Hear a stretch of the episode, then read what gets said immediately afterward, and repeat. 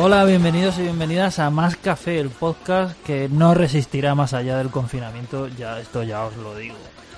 Pero eh, mientras tanto, mientras dure esta, esta, esta tortura, para que le vamos a poner otro nombre, mientras dure esta demencia, pues vamos a estar aquí recomendando eh, pues cosillas, pequeñas, pequeñas cosas que yo voy viendo, que yo voy disfrutando y creo que también vosotros tenéis derecho a, disfrutar, a conocer y a disfrutar. Eh, mm, no os estoy recomendando casi videojuegos por el sencillo hecho de que em, estoy, estoy enganchado al Doom eh, y, ahí estoy con el Doom Eternal, dale que te pego, que es el juego del que hablamos el, primer día. Eh, no, no sé si, si voy a. Si, va a dar tiempo de ponerme a jugar a otro juego grande. Bueno, de hecho sí, de hecho ya me he puesto, he, jugado a otro juego grande por cuestiones de trabajo y os lo voy a contar en un próximo programa.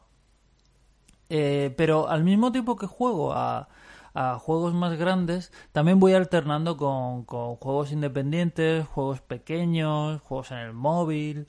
Y, bueno, eso es lo que nos va a servir para hablar también de, de otros videojuegos, no solo de, de, pues eso, de los triples A, que, que la verdad es que a mí eh, me, me, duran, me duran meses. Em, el juego del que os voy a hablar es extremadamente pequeño, extremadamente independiente eh, y es un juego al que me he puesto a jugar porque em, he decidido que tengo muchos juegos comprados y que, y, que, y que los voy a ir probando todos. Muchos juegos mm, comprados o regalados gracias a, pues, a los típicos packs de Humble Bundle o a PlayStation Plus. Que, que, vas descargando juegos y juegos y los tienes ahí todos almacenados. He estado un montón de tiempo sin, sin ser de PlayStation Plus, pero me he vuelto a, me he vuelto a, a hacer. Eh, porque he pasado bastante tiempo eh, sin jugar más allá de lo que era obligatorio por cuestiones de curro. Pero he vuelto a cogerle el, tranquillo, así que me he vuelto a abonar a PlayStation Plus. Y, mm, y, bueno, estoy recuperando toda la biblioteca de juegos descargados y viendo cuáles valen la pena, cuáles no, cuáles dejé pasar, cuáles no. Ahora mismo estoy jugando a uno que me está encantando y del que espero hablaros en breve, pero antes he estado jugando uno, ya os digo, por orden estrictamente, eh, pues en el orden en el que me van saliendo en la biblioteca. Lo que ahora que lo estoy pensando, posiblemente sea el orden alfabético. Eh, bueno, pues mira, os voy a ir hablando de los juegos que tengo en la biblioteca de, de juegos descargados de PlayStation eh, por orden alfabético, porque son en el que me van saliendo. Los voy a ir probando todos. En fin, Hoy os voy a hablar de un juego que triunfó bastante en su, en su formato eh, portátil, en su formato para dispositivos móviles y luego hicieron eh, versiones para consolas de, de sobremesa. Se trata del Badland.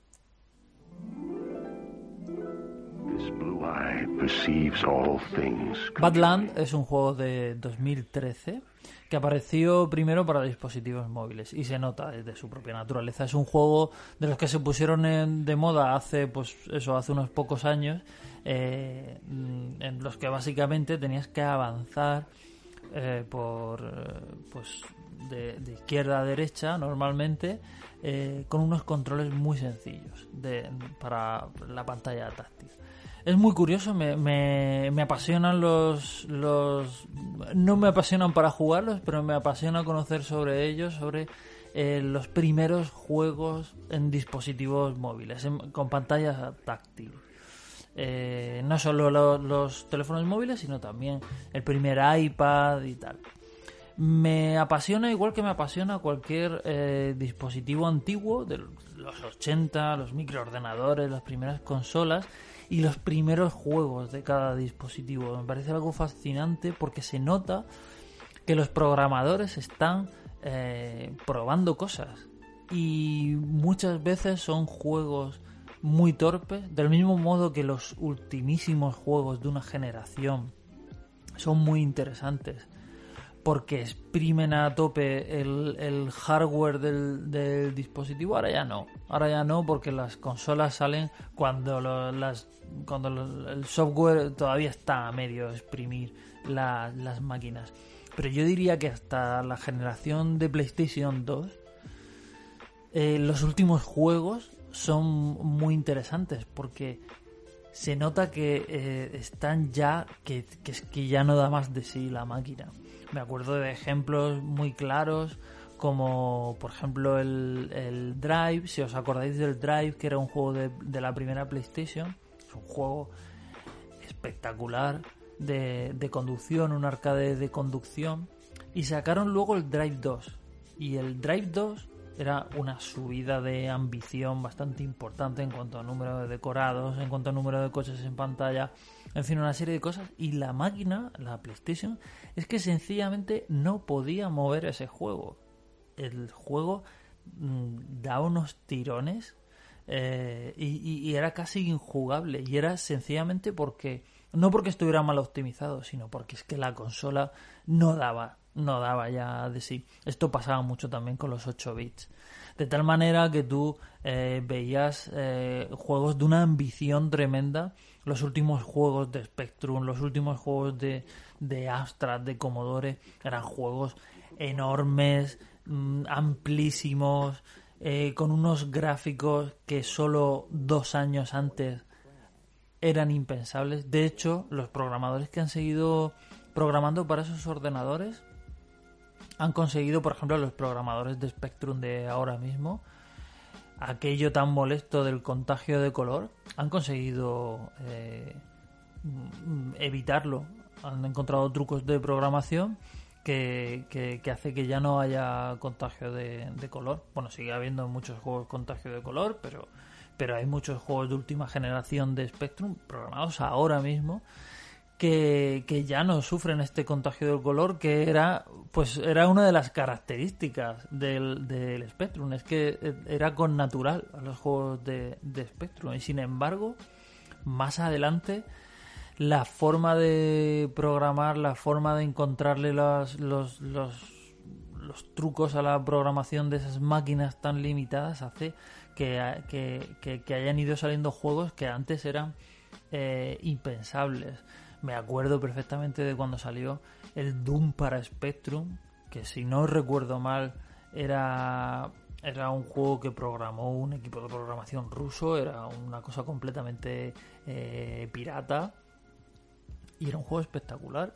para ser Spectrum. O sea, hicieron un juego en 3D reales en Spectrum, que es una cosa, una cosa, es una insensatez. La cuestión, que me estoy yendo por las ramas, es que eh, me gustan mucho los juegos del principio y del final, porque eh, son como, pues son los, los polos opuestos, o, juegos que han exprimido al máximo, a veces de forma un poco eh, insensata, las posibilidades del hardware, o son juegos en los que notas que están experimentando, que están probando, que, que están mm, mirando, mirando cómo se puede cómo se puede... ¿Qué, qué, ofrece esa máquina, no?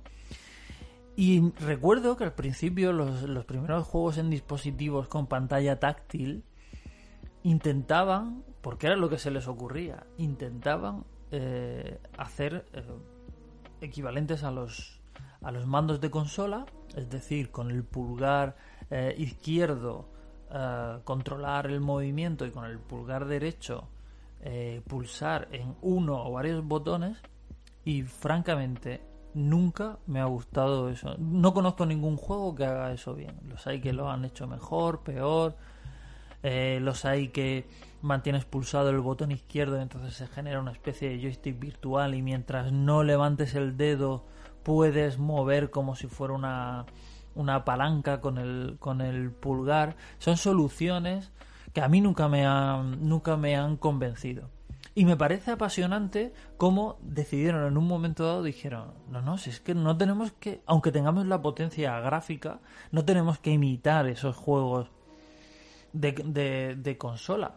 Lo que tenemos que hacer es eh, inventar nuevas formas de controlar estos juegos. Y entonces aparecieron juegos que a mí me parecen, para mi juicio, son superiores a los de primerísima generación que intentaban imitar los controles de, de consola. Aparecen juegos que puedes controlar con uno o dos botones. Y esos son los mejores y son los que sigue habiendo. Los juegos de, por ejemplo, de carreras eh, infinitas en las que lo único que tienes que hacer es eh, simplemente eh, tocar la pantalla para que el, muñeco salte.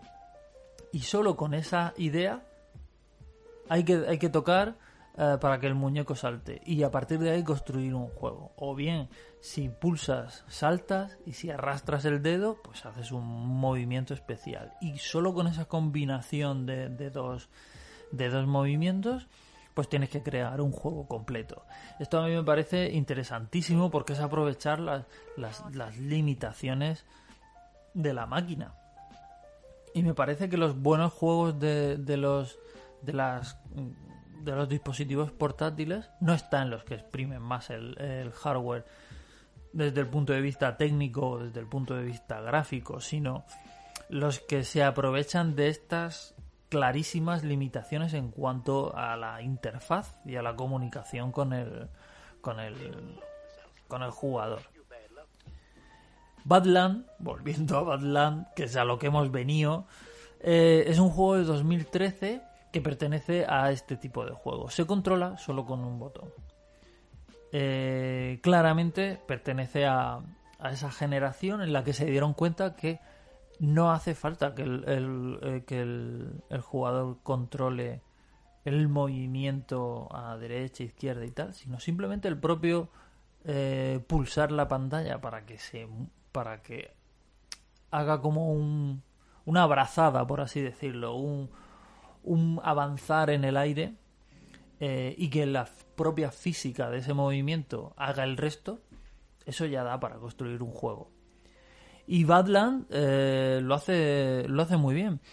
Eres como una especie de alienígena que ha llegado a un planeta y tiene que avanzar por ese planeta, moverse por, eh, por, eh, por fases completamente lineales y llenas de trampas y de lugares peligrosos. ¿Qué pasa? Que simplemente dándole un botón, pues tú das un, haces un, un avance y lo único que tienes que intentar es que la pantalla, que se mueve automáticamente, no te pille. La pantalla a veces se mueve más rápido, a veces más, más despacio, pero lo que tienes que intentar es no quedarte atascado para que la pantalla no, no llegue a, alcanzarte. Y ya está. Esto es todo, llegar al final de la fase y, hacer otra. Em, estas bolas negras eh, de origen desconocido eh, pueden ir cogiendo power-ups. Entonces esos power-ups pues lo que hacen es eh, modificar los controles de tal manera que los controles enloquecen eh, y, giras en vez de planear o bien te convierten en una especie de bloque que se mueve igualmente pero al que las trampas no pueden chafar sino que que, chocan con, tu cuerpo, que es imposible de, aplastar. Te pueden hacer más grande, con lo que ganas en peso y puedes mover trampillas o puedes, eh, o puedes soportar explosiones. Em, también hay un, hay un power up que sin duda es el más divertido en el que te clonas. aparecen varios, varios clones como tú, lo cual es muy útil para cuando entras en zonas altamente peligrosas, como por ejemplo pues pasillos llenos de, eh, de ruedas giratorias con dientes que te destruyen al, simple contacto. Pues es, eh, tienes que pasar a, en tromba con, con tus 10 o 12 clones y intentar que alguno de ellos eh, sobreviva mientras todos los demás eh, perecen ahí con esas, con esas ruedas. Hay power-ups que, que, pasan el juego a cámara lenta, con lo que a lo mejor esos pasillos eh, con, con, esas ruedas que te matan pues son un poco más sencillos de, de superar. Son una serie de power-ups que le dan mucha, mucha variedad al juego y que propicia, como es normal, pues pequeños puzzles. Los puzzles son sencillísimos. La mayoría de las veces se trata de que te clones a tu personaje y con uno de ellos eh, vayas por un camino que a lo mejor tiene que pulsar un interruptor o lo que sea, y con el otro vas por, por otro, que es el que, pues, donde está la puerta, que el, que el de abajo, que sacrificas, ha, ha abierto con ese, con ese interruptor. En general, es un juego divertido. Del juego del que os estoy hablando, como os he dicho al principio, es la versión de PlayStation 4 que es idéntica, solo que se controla con un solo botón del, del, del mando. Lo cierto es que en HD, en una gran pantalla de televisión, el juego gana porque eh, estos eh, eh, gráficos monocromos completamente oscuros, muy siniestros, muy como en cierto modo amateur eh, en cuanto al, al nivel del diseño e inspirados claramente en Limbo, que es un juego que se puso de moda de 2010, que, que influyó muchísimo en muchos juegos de la época y que era un juego de plataformas, también indie, también muy sencillote, pero muy bonito visualmente y que jugaba mucho con los contrastes de luz, el personaje que controlabas a un niño en limbo, pues estaba era completamente de color negro y los y los escenarios pues tenían como contrastes de luz muy fuertes, pues claramente Badland está inspirado visualmente en Limbo, aunque es, aún más eh, extravagante. Badland es, es mucho más extravagante. El juego no presenta demasiados desafíos, ni los puzzles son difíciles, ni además el, el juego te mm, eh, va a hacer que te atasques en, ningún momento. Está, cada nivel está repleto, rebosante de, de, de puntos de, de guardado, con lo que a poco que avances, pues ya dejas atrás eh, trampas.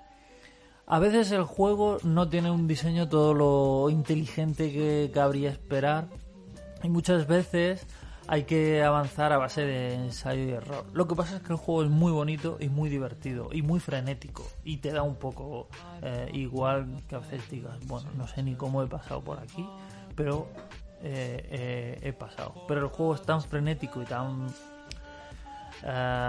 y además tan, tan de partidas rápidas, tan de jugar partidas, pues como es natural con su naturaleza de, de, de juego de móvil. Eh, son partidas muy, muy breves y es perfecto para, para alguna partidilla rápida. Con el añadido, como digo, en PlayStation 4 de, de poder pues de poder disfrutar de esos de esos gráficos tan tan digitales por así decirlo eh, con pues pues con mayor calidad que en una pantalla móvil el juego tiene niveles para aburrir para jugar durante días y días. Y además tiene eh, niveles eh, colaborativos en local que son también eh, bastante bastante divertidos.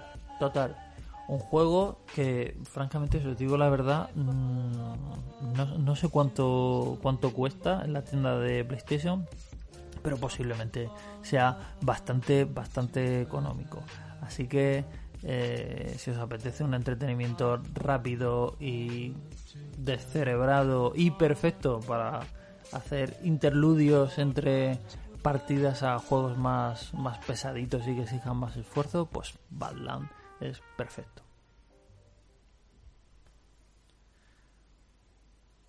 Yo en Instagram, cada vez que aparece una cuenta en la que alguien retuitea una foto de Joan Jett, yo la sigo. Sigo como a, sigo más cuentas de fans de Joan Jett de lo que soy capaz de, de- de- por encima de mis posibilidades. No, no, no, no tiene sentido que siga a tantas cuentas que me están dando continuamente fotos de Joan Jett. Pero eh, esto es así. No, no sé, es como un. No sé, como un hobby que tengo. No, no es que esté especialmente obsesionado con Joan Jett, pero es un, un hobby que tengo. Me parece una tía muy guay. Por supuesto, cuando era joven y estaba con las, con las eh, Runaways, pero también eh, cuando se convirtió en una rockera de, de mediana edad, me parece, me parece muy, muy, muy guay las cosas que ha estado haciendo. De hecho, esa, es, ese, ese querer eh, ser como una eterna adolescente, una, una eterna punk, eh, es lo que hizo que se separara de, de las Runaways, porque la otra mitad creativa de, de la Runaways, la cantante eh, Cherry Curry, eh, quería seguir orientándose en la, la, dirección de las primeras Runaways, que era más el rock duro, quizá incluso tirando hacia el, metal, y bueno, y ahí partieron caminos. Joan Jett siempre ha sido mi, mi favorita por su carrera posterior y porque demostró que era realmente la fuerza creativa en ese grupo, como han demostrado las, las carreras posteriores de todos los las miembros de las Runaways. El otro día eh, vi una foto, en, la puse en Instagram, si me seguís en Instagram la veríais, en mis historias de Instagram la puse, en la que se habían hecho una, una, una sesión de fotos en la playa y salían todas tumbadas en la, en la arena, en la playa como sonriendo, una cosa muy años 50, ¿no? Muy americana y tal. Y luego había otra en las que estaban en la misma posición, pero estaban haciendo un estaban enseñando el dedo medio, estaban todas enseñando el haciendo el fuck you. Pues todas iban como es habitual en la playa, como es normal y es lógico con ropa de baño, con bikinis o con bañadores o lo que sea, están tumbadas boca abajo, pero se ve perfectamente que van en, en bañador. Salvo Joan Jett. Joan Jett va con una, con una camiseta, una blusa, lo que sea, ropa de verano, pero con, pero con ropa, nada de bañadores. Y pensé, joder, es que esta tía es que es guay hasta para eso. No tiene ni un bañador en su, en su, en su armario. Esta es que va por la vida con su chupa y con sus botacas y, y no la saques de ahí y no le hagas que se ponga un bañador. Esto es por estas cosas es por las que sigo 700 mm, cuentas dedicadas a Joan Jett. Y por eso le vamos a dedicar hoy nuestro temazo de, del día. Se trata de, obviamente, Cherry Bomb. La canción que ni siquiera está muy claro quién la compuso. Joan Jett dice que fue ella. Eh, Cherry Curry dice que fue ella antes de entrar al, a la audición que les valió su, su contrato discográfico. Eh, dice eh, dice Cherry Curry que, que no que no que, el resto de sus compañeras no eran capaces de aprenderse las canciones que habían llevado para hacer la la pues la, la prueba y compuso esto en un momento antes de antes de entrar eh, John Jett por su parte dice que fue ella me imagino que sería una de las múltiples discusiones que llevaron a la, a la, a la ruptura del grupo. Aunque, si queréis oír una versión eh, modernizada y modernizada y, en la que participan después de la separación de las Runaways eh, participan ambas volviendo a, a cantar la canción pues que sepáis que en el, en el vídeo, en el vídeo, en el juego eh, Guitar Hero Warriors, of Rock eh, de 2010, eh, ambas regrabaron la, la canción para nuestro solaz y diversión. De todos modos, esta que os pongo es la buena, la versión original, que por cierto, las Runaways no fueron nunca un grupo eh, popular en Estados Unidos. Nunca, nunca triunfaron, nunca llegaron a triunfar. Donde sí triunfaron y mucho fue en Japón, donde grabaron un mítico, quizás su mejor disco, un disco mítico eh, en vivo en, pues eso, en, en, Japón, un disco doble y eh, se debió sobre todo a canciones como esta Cherry Bomb, donde eh, que, que, era todo un pues eso, un, gran éxito en, en, el, en el Japón de la época. Cherry Bomb de las Runaways. Nos escuchamos mañana.